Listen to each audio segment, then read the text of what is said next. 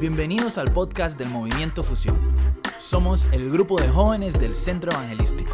Acá podrás encontrar mensajes que te ayudarán a vivir a Jesús de una manera más profunda, apasionada y sin religiosidad.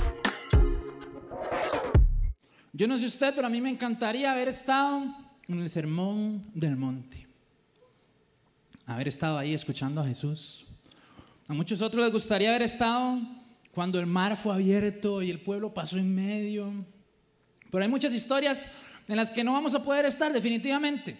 Solamente las escuchamos, las leemos en su palabra. Pero en la palabra de Dios hay un montón de promesas y revelaciones de lo que va a pasar en el futuro. Y les quiero leer Apocalipsis 19, Apocalipsis 19 del 6 al 9. Y dice, entonces volví a oír algo que parecía el grito de una inmensa multitud, o el rugido de enormes olas del mar, o el estruendo de un potente trueno. Imagínenselo, no solamente lo lea, imagínenselo ahí. Que decían, alabado sea el Señor, pues el Señor nuestro Dios, el Todopoderoso reina. Alegrémonos y llenémonos de gozo y démosle el honor a Él, porque el tiempo ha llegado para la boda del Cordero y su novia se ha preparado. A ella se le ha concedido vestirse de lino blanco y puro de la más alta calidad. Pues el lino de la más alta calidad representa las buenas acciones del pueblo santo de Dios. Y el ángel me dijo, escribe esto, benditos son los que están invitados a la cena de la boda del Cordero. Y añadió, estas son las palabras verdaderas que provienen de Dios. Juan está teniendo acá la revelación de algo en lo que vos y yo sí vamos a estar. De algo en lo que vos y yo sí estamos en este momento invitados a la cena de bodas del Cordero. Así que yo hoy quería imaginarme en medio de esta mesa romántica con una deliciosa hamburguesa. No es de esa marca que no puedo decir porque no nos pagan.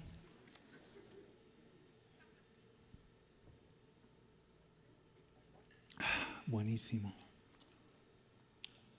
Vamos a estar en una cena algún día.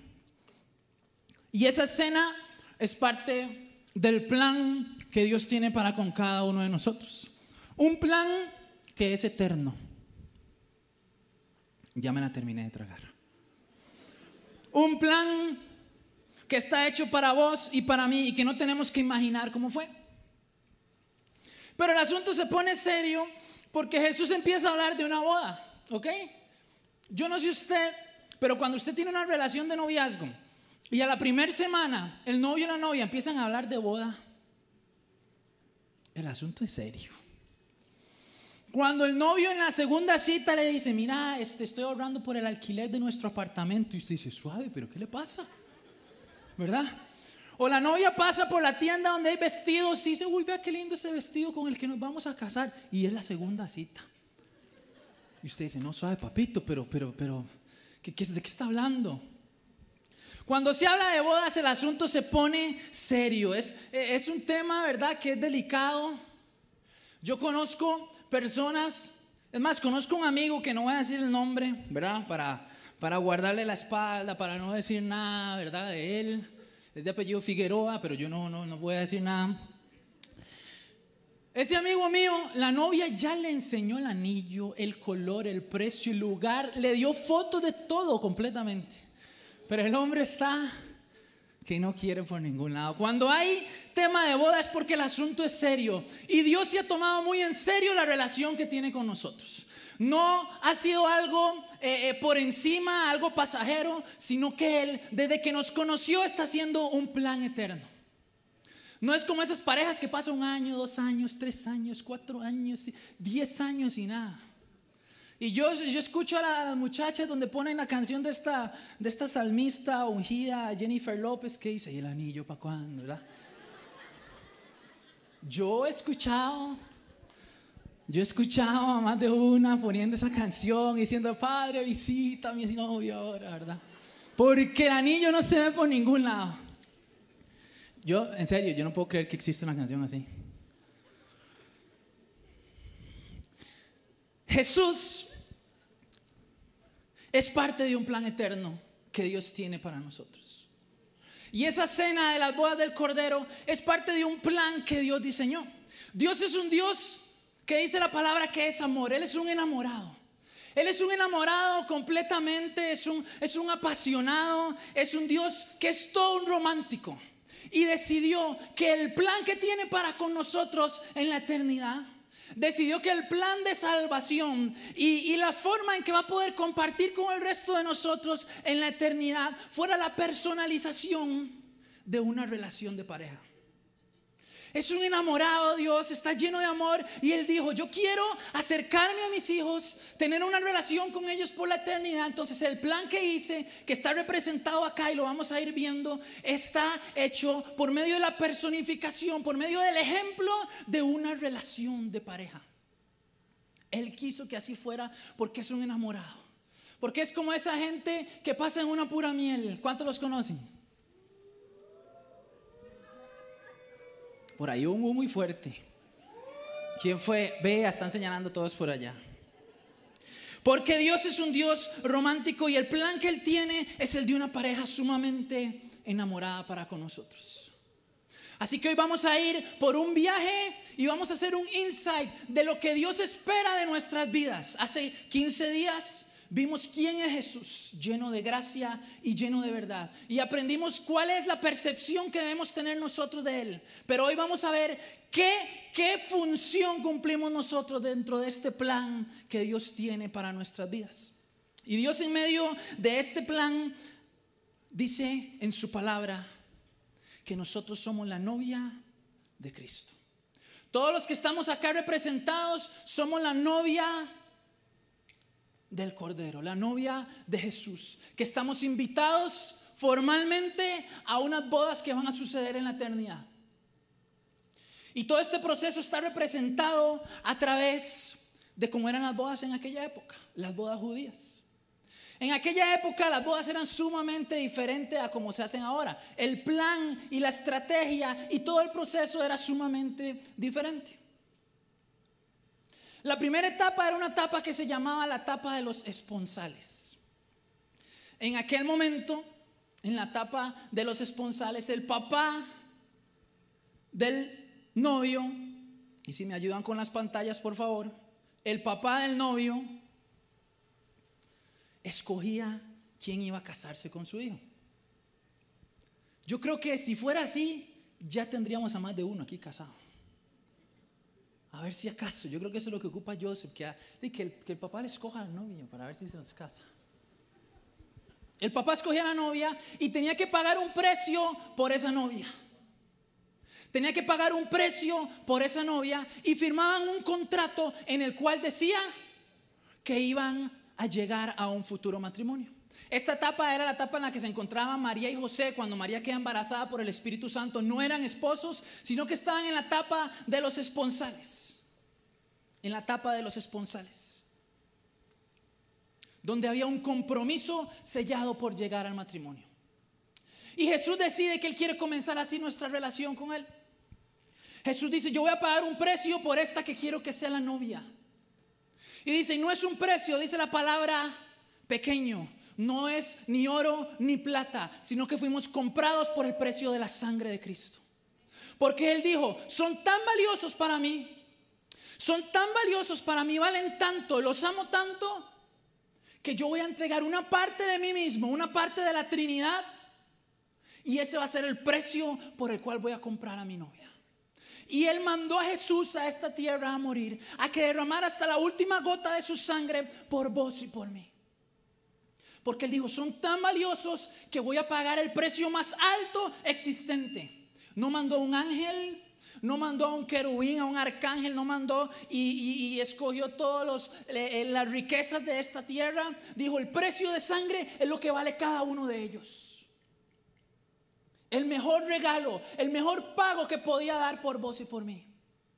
Nunca podemos dejar que nadie subestime quiénes somos. Nunca podemos dejar que nadie nos diga que valemos menos, porque Dios dijo, yo así como el papá de los novios pagaban por su novia, yo voy a pagar el precio más alto por esa persona que amo. Y viene Dios y paga el precio de sangre por cada uno de nosotros. Y comienza el proceso en nuestras vidas. Y yo les quiero compartir algo porque, y quiero si me ayudan con esta foto que tengo por ahí, donde salgo hace un poco más de un año. Ah, eso sucedió el... no puedo, no puedo fallar, porque si no es un problema. El 27 de mayo del 2017. la pegué yo. Ese día yo estaba ahí arrodillado, diciéndole a la que hoy es mi esposa, si quería pasar el resto de su vida conmigo. Y usted, los que lo han experimentado y los que tal vez no, ese momento, usted todo le tiembla. Usted está asustado. Estar en esa posición de rodillas es, la, es la forma más vulnerable en la que usted puede estar. Usted está abriendo su corazón delante de una persona diciéndole que se case con este pedazo de humanidad. Y usted le está diciendo, quiere pasar el resto de su vida conmigo. Y usted puede recibir una negativa, puede ser que la novia salga corriendo, puede suceder de todo. Usted está vulnerable, usted está en un momento frágil, usted está temblando. Y esto es un paréntesis, no, no, no pida un plato caro. Yo me pedí un plato y le daba vuelta media hora porque sabía que después le iba a pedir matrimonio y no me lo pude comer, de los nervios. Entonces usted vaya, pídase unas papitas nada más, porque no se lo va a poder comer. Y entonces yo estaba en la posición más vulnerable, ahí frágil, sintiendo nervios, asustado, esperando una respuesta de esa persona. Porque en ese momento era tan importante, porque estaba a punto de recibir un sí para el resto de mi vida. Estaba a punto de recibir un sí que era un compromiso, que delante de los ojos de Dios no se puede anular. Estaba a punto de recibir un sí que iba a ligar nuestras vidas para siempre. Y entonces Dios en el cielo paga el precio de su sangre y manda a su Hijo Jesús. Y en esta cruz que usted ve aquí, y en esa imagen que usted va a ver en pantallas, no solamente hubo un sacrificio, no solamente hubo una persona cargando por nuestros pecados, no solamente hubo una persona cargando por nuestra enfermedad. Eso que usted ve ahí era una propuesta para cada uno de nosotros. Jesús estando en la cruz estaba en el momento más frágil de su vida, siendo todopoderoso, siendo capaz de bajarse de ahí y hacer lo que quisiera.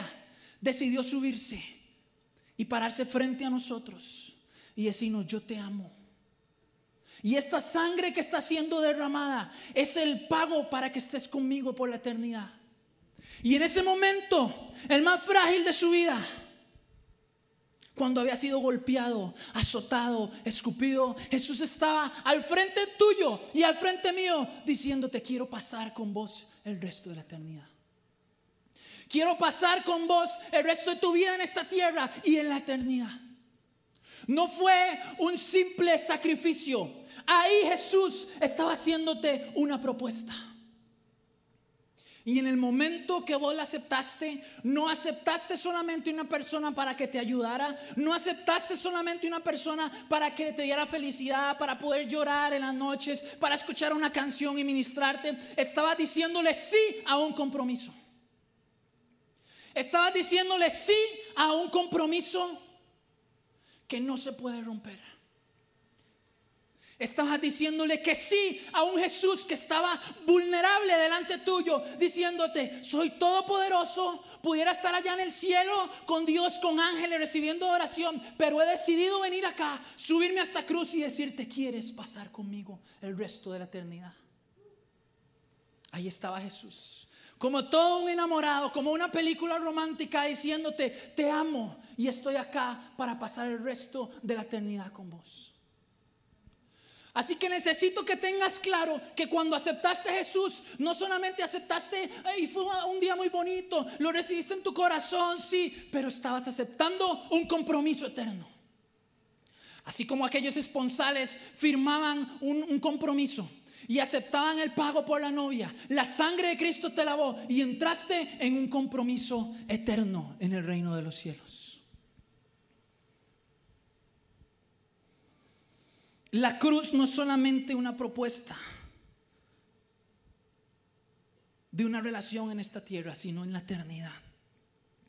Estamos comprometidos con Dios de amarle, de serle fieles a Él, de entregar nuestras vidas a Él. Eso es lo que hicimos. Eso es lo que hicimos. Abra su mente y haga un insight de lo que usted creía que sucedió en esa cruz. Lo que sucedió en esa cruz fue un pacto que fue hecho con la sangre de Cristo para el resto de la eternidad. Aceptamos a Él amarlo de verdad. Y esta es otra prédica que usted puede ver en el canal de YouTube que se llama El verdadero primer amor. Apúntelo ahí y la escucha, porque Dios quiere que usted le ame a Él, no con el concepto de amor que tenemos, sino con el concepto de amor que está en su palabra. Luego de esto venía un periodo de separación de un año. Imagínense que usted se compromete con alguien, le dice que se va a casar y le dice, bueno, nos vemos hasta el otro año. Sería bueno eso, ¿ah? Más de uno aquí yo creo que deberían de hacerlo, ¿ah? Venía el periodo de separación de un año. En este periodo la novia se preparaba para el matrimonio, ¿ok? La novia se preparaba, aprendía a hacer todas las cosas que en aquella época y en aquella sociedad debía saber una esposa, mientras el esposo, el que estaba en este momento siendo novio, iba a llegar a ser esposo y a firmar el compromiso, se iba a preparar una casa que normalmente era en la casa de su papá o cerca de la casa de su familia. Y Jesús dijo en Juan 14, del 1 al 3, no se angustien, confíen en Dios y confíen también en mí. En el hogar de mi Padre hay muchas viviendas. Si no fuera así, ya se los habría dicho a ustedes. Voy a prepararles un lugar y si me voy y se lo preparo, vendré para llevármelos conmigo y así ustedes estarán donde yo esté. Entonces Jesús cumple al 100% esta etapa de espera. Él se va, pero no se va y nos deja solos, sino que deja a su Santo Espíritu con nosotros y dice, ustedes no se preocupen, mientras yo estoy preparando morada en el cielo, ustedes van a quedar aquí con una persona que los va a ayudar, que los va a cuidar, que va a ser su fiel amigo. Entonces esa etapa de separación que se daba era una etapa de fidelidad y de amor a Dios. Pero luego viene una tradición chivísima. Una tradición chivísima que se daba, que era la tradición de las antorchas y de las lámparas. En aquella época, luego de que había pasado un año, imagínese un año sin ver a la persona con la cual usted se iba a casar, podía venir más feo, podía venir sin pelo, sin dientes, no sé, después de un año podía pasar lo que sea. Y venía un momento chivísima que era la tradición de las antorchas y de las lámparas.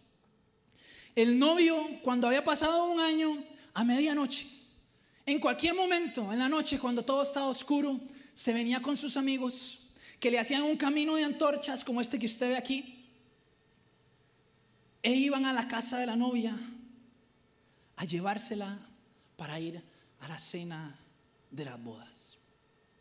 El novio se iba con sus amigos en medio de la oscuridad y había un camino de antorchas que le alumbraba. Mientras la novia sabía que ya se había cumplido un año, que en cualquier momento llegaba, que algo iba a suceder, ella estaba preparada, estaba lista y tenía consigo un grupo de amigas con lámparas que también debían alumbrar el camino.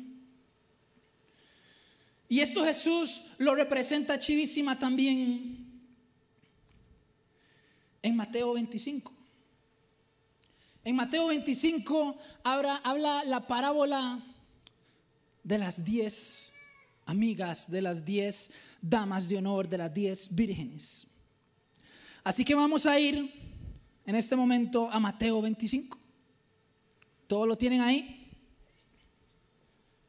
Mateo 25 y dice, entonces el reino del cielo será como diez damas de honor, que tomaron sus lámparas y salieron para encontrarse con el novio.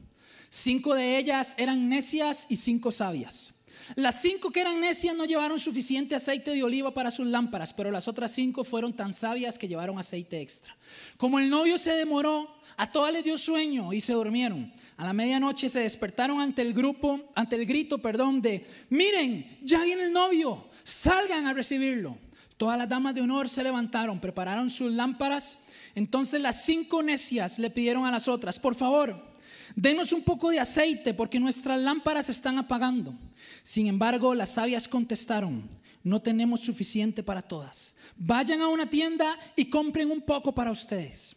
Pero durante el lapso en que se fueron a comprar aceite, llegó el novio. Entonces las que estaban listas entraron con él a la fiesta de bodas y se cerró la puerta con llave. Más tarde, cuando regresaron las otras cinco damas de honor, se quedaron afuera y llamaron, Señor, Señor, ábrenos la puerta. Él le respondió, créanme, no las conozco. Así que ustedes también deben estar alerta porque no saben el día ni la hora de mi regreso.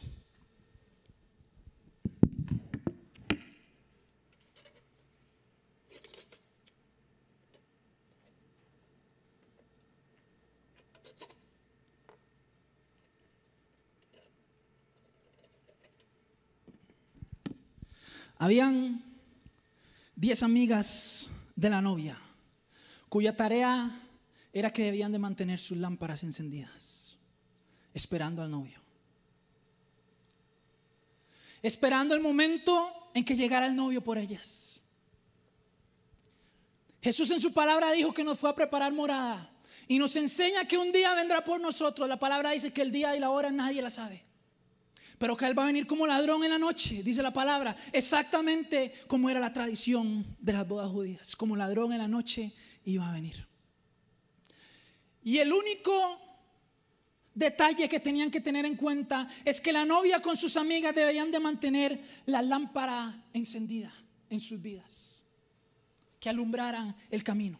Y Jesús dice, hay cinco vírgenes insensatas que no mantuvieron su lámpara encendida.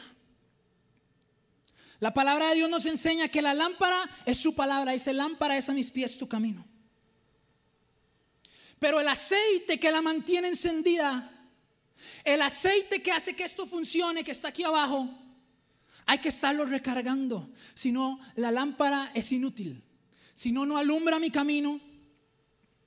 Si no, no puedo caminar y estar listo y preparado para cuando venga el novio.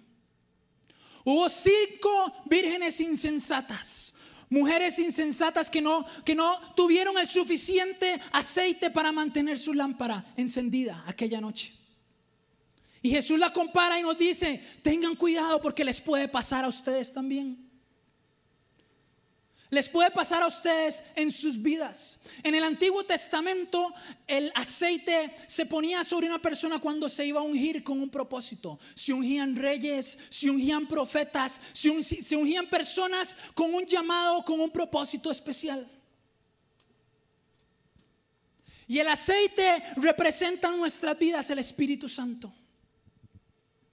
Porque la palabra de Dios dice que nosotros después de la venida de Jesús fuimos ungidos con la unción del santo, dice Juan.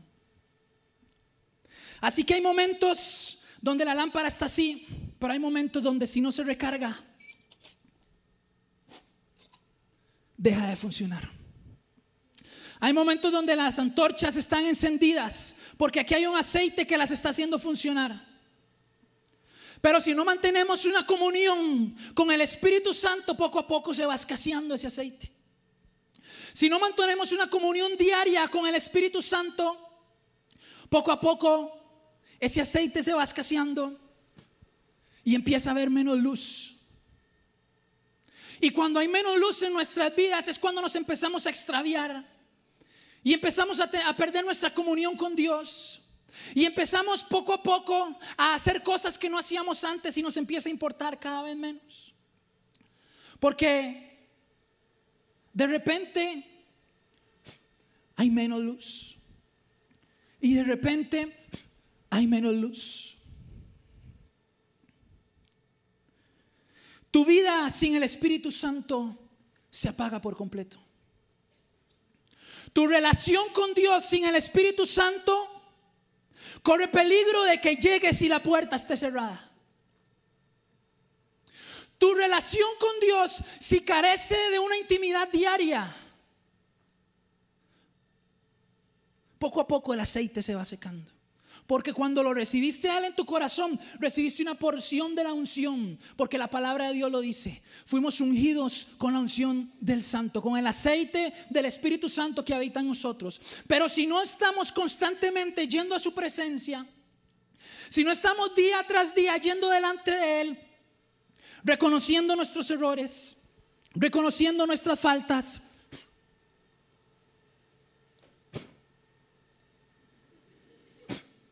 Ese está yo. De repente tenemos antorchas que no sirven. De repente tenemos un grupo de cinco vírgenes que estuvieron preparadas, que tenían su invitación a la boda como vos y yo la tenemos y que nadie nos las puede robar. Estamos invitados a recibir la eternidad y a pasar en esa eternidad siempre con Dios y no hay nadie que pueda robarnos eso. Solamente vos mismo puedes hacer que esas puertas se cierren. Hay un regalo que vimos en la última noche de fusión que es de gracia y que no lo entregó. Y nadie puede quitarnos ese regalo. Pero es nuestra responsabilidad mantener estas lámparas encendidas. Es nuestra responsabilidad estar preparados para la llegada del novio. Es nuestra responsabilidad estar en comunión con el Espíritu Santo todos los días, día tras día, para que aquí abajo donde va el aceite, el Espíritu Santo lo esté llenando y lo esté llenando y lo esté llenando. Y la verdad es que hay momentos donde, donde todo cuesta y donde todo es difícil. La palabra de Dios nos enseña que las diez vírgenes se durmieron, se aburrieron. En la relación con Dios siempre hay momentos así donde todo cuesta más, donde, donde es aburrido orar, donde es aburrido venir a la, a la iglesia, donde, donde la situación se pone complicada. Pero hubo cinco vírgenes que habían mantenido la lámpara con aceite y habían traído aún más aceite. Eso quiere decir que siempre va a haber momentos en nuestras vidas que la relación con Dios va a costar, donde nos sentimos secos, donde como esas diez vírgenes dijeron, ya me cansé de esperar a este novio que no llega. Pero cuando se despertaron había aceite ahí, porque habían estado en comunión con el Espíritu Santo. Porque habían, así como nosotros tenemos que hacerlo, ellas se habían preparado antes para que esa lámpara nunca se apagara. Y llegó el momento donde llegaron y corrieron y fueron a traer aceite, pero la puerta ya estaba cerrada. Esta puerta está abierta para todos nosotros. Esta cena está disponible para todos nosotros, pero es nuestra responsabilidad mantener esta lámpara con aceite, en comunión con el Espíritu Santo día tras día. En comunión con Dios día tras día, no dejando que las circunstancias del momento apaguen nuestra vida, sino diciéndole, aquí estoy Dios. El salmista decía, mi copa está rebosando.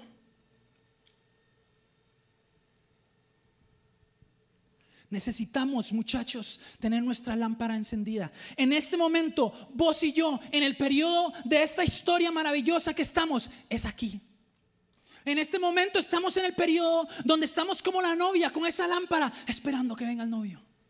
Ya vino Jesús, nos hizo la propuesta, lo aceptamos, firmamos un contrato que es por la eternidad, tenemos el boleto de entrada disponible para estar acá en la eternidad, pero tenemos que mantener esta lámpara encendida todos y cada uno de nosotros. Estamos en este momento de la eternidad, donde el novio está preparando todo allá en la casa, donde va a venir, dice su palabra, por cada uno de nosotros. Y lo único que tenemos que hacer es mantener nuestras lámparas encendidas.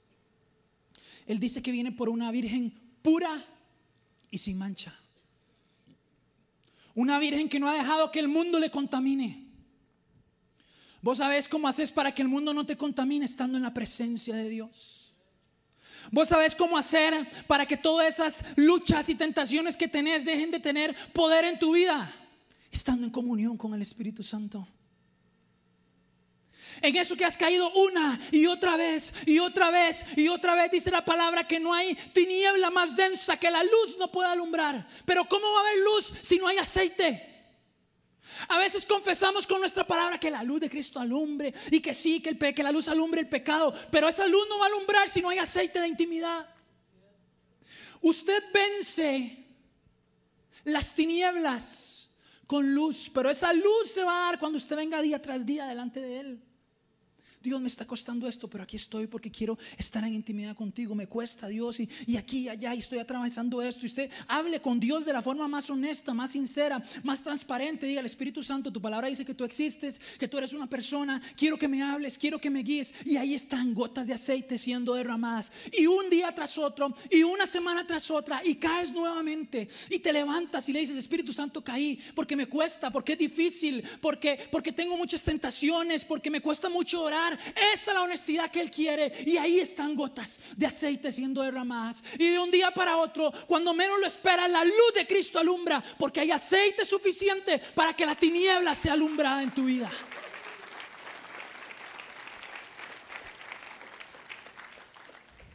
Él espera una virgen pura. Y el ejemplo de, de, que sea una virgen Es muy rajado porque habla de una persona que no se ha dejado contaminar, que se ha guardado, que ha esperado el momento correcto. Una persona que ha decidido guardarse para Dios. Y lo más chiva de todo esto es que si en algún momento vos viviste una vida que no le agradaba a Él, en el momento que aceptaste este compromiso, esa sangre te lavó y te convirtió en una virgen pura. Pero es nuestra responsabilidad que ese vestido de lino, como dice Apocalipsis, se mantenga limpio. Se mantenga limpio. Que le digamos que no al pecado, que le digamos que no al mundo.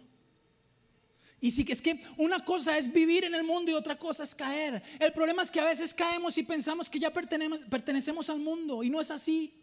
Muchachos, no se cansen, no se cansen de ir una y otra vez a la presencia de Dios. Va a haber un momento Va a haber un momento en tu vida donde vas a ser completamente libre cuando el Espíritu Santo alumbre esa luz, pero tienes que llenar tu copa de aceite constantemente, llenar esa lámpara de aceite para que alumbre en tu vida.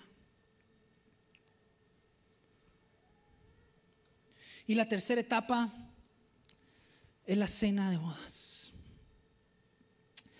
Es la cena de bodas que será el último y tercer paso cuando estemos allá en el cielo. Donde todas las personas que hayan decidido mantener su lámpara encendida, y ojo, mantener su lámpara encendida no es perfección, no es que no se cometan errores, no es eso. Es mantenerla constantemente en comunión, en comunión, en comunión, en comunión. Eso es mantener la lámpara encendida. Donde hay comunión del Espíritu Santo, el pecado no puede más. Entonces no es perfección, no es perfección. Es comunión constante la que te va a hacer que en el momento que el novio llegue, seas como esas cinco vírgenes sensatas que habían guardado suficiente aceite para entrar por esa puerta y llegar a la boda.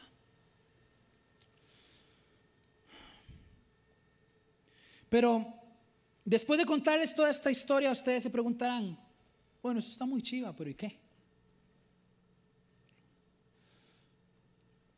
¿Cómo puedo yo aplicar esto en mi vida? ¿Cómo puedo vivir y experimentar yo esto si tal vez he caído una y otra vez? ¿Cómo puedo llegar yo a esa cena de bodas? Si tal vez en el proceso no, he entendido y no he estado tal vez comprometido. He jugado con Dios. Una y otra vez le he dado la espalda. No me he comportado como una novia comprometida con ese novio. Y Dios está enrajado que hubo un profeta que se llamaba el profeta Oseas. Le voy a pedir a Andy que si me pueda acompañar aquí arriba, por favor. Hubo un profeta que se llamaba el profeta Oseas, que Dios le pone una tarea increíble, increíble. Dios pone al profeta Oseas que se case con una prostituta. Y si usted se va a leer el libro de Oseas, yo le recomiendo que siempre pues lo lea con alguien que, pida apoyo de un líder para que lo lean juntos. Porque es un libro que es muy fuerte en muchas partes. Dios quería representar lo que Él siente cuando una esposa es infiel. Dios quería representar lo que Él siente cuando nosotros le somos infieles a Él. Y para poder representarlo, entonces le dice al profeta Oseas, te vas a casar con una prostituta y vas a tener hijas con ella. Para que sinta lo que yo siento cuando mis hijos son infieles, cuando mi pueblo es infiel. Algunas personas dicen que no era una prostituta, que era una mujer con la que él se casó, pero luego fue infiel. Son versiones que hay, ninguna está comprobada, ni a mí me gusta más la idea de que sea una prostituta. La palabra dice prostituta, otras versiones dicen mujer infiel. Como sea, Dios quería representar lo que se siente tener una relación con alguien infiel. Y entonces Dios, en esas cosas tan locas que hace, pone al profeta Oseas a que literalmente se case con una prostituta. Él se casa, tiene hijos. Y luego que vive toda esta experiencia, viene y el profeta comienza a profetizar lo que Dios habla a su vida. Pero es tan tangible porque el profeta ya lo había vivido.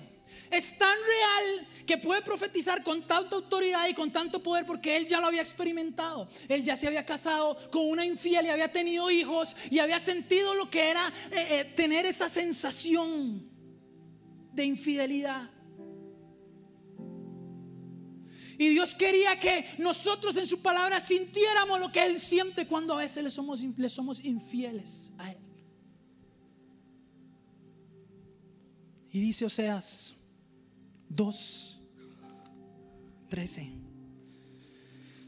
Y la castigaré por los días que incensaba a los baales. Eso significa por los días que le tiraba incienso a otros dioses. Y se adornaba de sus arcillos y sus joyeles. Y se iba tras sus amantes. Y se olvidaba de mí. Aquí él está hablando de una mujer que se iba a adorar otros dioses. Se ponía sus mejores ropas, sus joyas y se iba tras sus amantes y dice, y se olvidaba de mí. ¿Cuántas veces nos hemos ido tras otros dioses? Nos hemos ido egoístamente tras lo que soñamos, tras lo que queremos, tras lo que nos parece. Y nos hemos puesto nuestras mejores joyas, nuestros mejores dones y hemos usado los dones que Dios nos da para ir y conquistar en el mundo. Y hemos usado las mejores cualidades que tenemos de parte de Dios para ir y meternos como uno más del mundo. Y Dios dice, y se iba tras sus amantes y se olvidaba de mí. Aquí vemos a un Dios sufriendo por cuando nos hemos ido detrás de otros amantes en nuestras vidas detrás de lo que creemos bueno, detrás de lo que creemos correcto. Una y otra vez dándole la espalda. Y Dios quería que sintiera lo que se siente esa infidelidad. Pero no se queda ahí. Dice el versículo 14, pero he aquí, yo la atraeré y la llevaré al desierto y hablaré a su corazón. Quiero que me pongan la nueva traducción viviente, porfa. Porque dice ese mismo versículo, nueva traducción viviente. Pero luego volveré a conquistarla. La llevaré al desierto y allí le hablaré tiernamente. Qué amor el de Dios luego volveré a conquistarla. Y es que así es Dios. Día tras otro, una semana tras otra, anda buscando conquistarnos. Y cuando pareciera que estamos pasando por el peor desierto, es Dios que nos está llevando. Cuando pareciera que estamos pasando por la situación más difícil, es Dios que te está rescatando de la infidelidad. Te está llevando al desierto y allí te está hablando tiernamente. Hay personas que a veces están atravesando los momentos más duros de su vida. Y es porque el esposo te está sacando de la infidelidad. Te está llevando un momento a solas, alejado. Y te está hablando tiernamente a tu corazón. Te está trayendo con cuerdas de amor y te está diciendo, pero luego volveré a conquistarla. Vos estás aquí en esta noche porque Dios está tras tu conquista, tras tu corazón. Si alguna vez nos hemos comportado como esa esposa infiel, Dios nos lleva al desierto y nos habla tiernamente. Nos habla tiernamente y nos dice, ven. Te has ido tras tus amantes y te has olvidado de mí, pero yo vengo detrás de ti en esta noche. Yo vengo detrás de ti y te hablo tiernamente y te digo, no me. No me importa porque te amo con un amor eterno y quiero estar el resto de la eternidad con vos.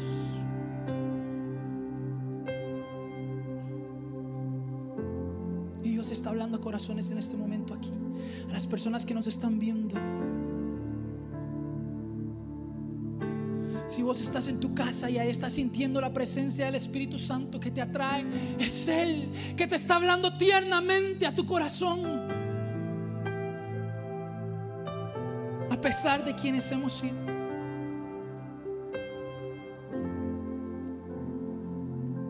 Y sigue diciendo en el 15, y esta es una de las imágenes. En aquel tiempo, dice Jehová, me llamarás Ishi, y nunca más me llamarás porque quitaré de su boca los nombres de los Baales y nunca más se mencionarán sus nombres. En este momento, después de que Dios conquistó, después de que Dios habló tiernamente, se revela lo que Dios quiere para nuestras vidas. Porque la traducción original de esas dos palabras es la siguiente. En aquel tiempo, dice Jehová, me llamarás esposo mío y nunca más me llamarán mi Señor. Nunca más me llamarán mi Señor. Mi Señor se le llama a aquella persona que es solamente un rey. Pero esposo mío se le llama a un amante. Amado mío. Tal vez el error que hemos cometido es que hemos visto a Dios solamente como nuestro Señor, como esa persona a quien respetar como esa persona a quien temer, como esa persona a quien estar así en esa posición de que nuestro Señor. Pero Él dice, en el momento, en aquel tiempo en que conquiste sus corazones, dejaré ser solamente un rey y un Señor y me convertiré en un amado. Me convertiré en alguien a quien podrás llamar esposo mío Hemos tenido un rey, pero no hemos tenido un amante apasionado. Hemos tenido un Señor y por eso ha sido tal vez fácil serle infiel. Pero como Él nos ama tanto y fue tras nosotros y nos endulzó con sus palabras de amor, con su gracia, y nos atrajo nuevamente lo que Él quiere es que pases de tener un rey a que pases a tener un amado. Un amado de tu corazón, alguien a quien no quieras fallarle. No porque te puede castigar, sino porque lo amas. Alguien a quien no quieras darle la espalda, no porque te puede cerrar esta puerta, sino porque lo amas, porque es un amante.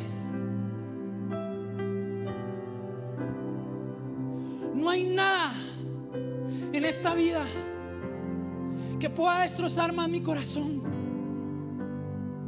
que fallarle a mi esposa. Y ahora lo estoy viviendo más que nunca.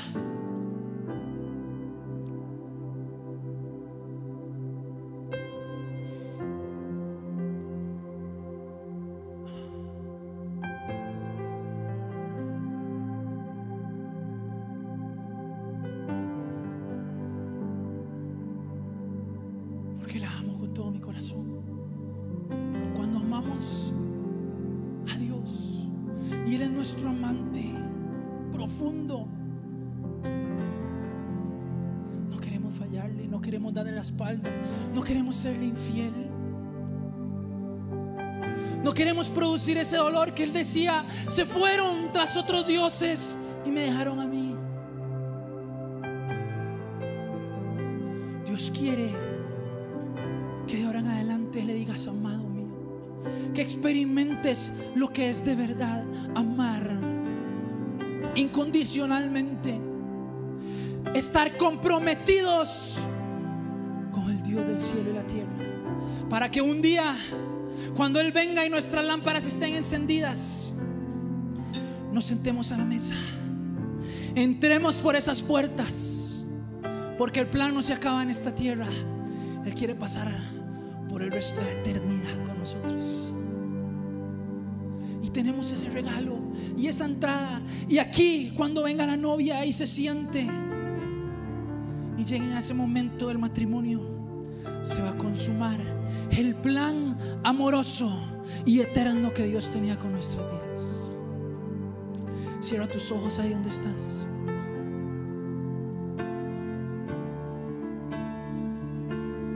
Y yo sé que aquí hay personas que dirán, yo no tengo a Jesús en mi corazón. Yo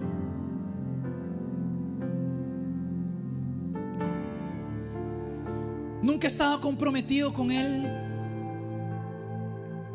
Y es muy sencillo. Delante de vos en este momento está Jesús ahí en esa cruz. Ahí en esa cruz está Jesús. Como el más vulnerable. Ofreciéndote una relación y un compromiso. Si vos estás acá...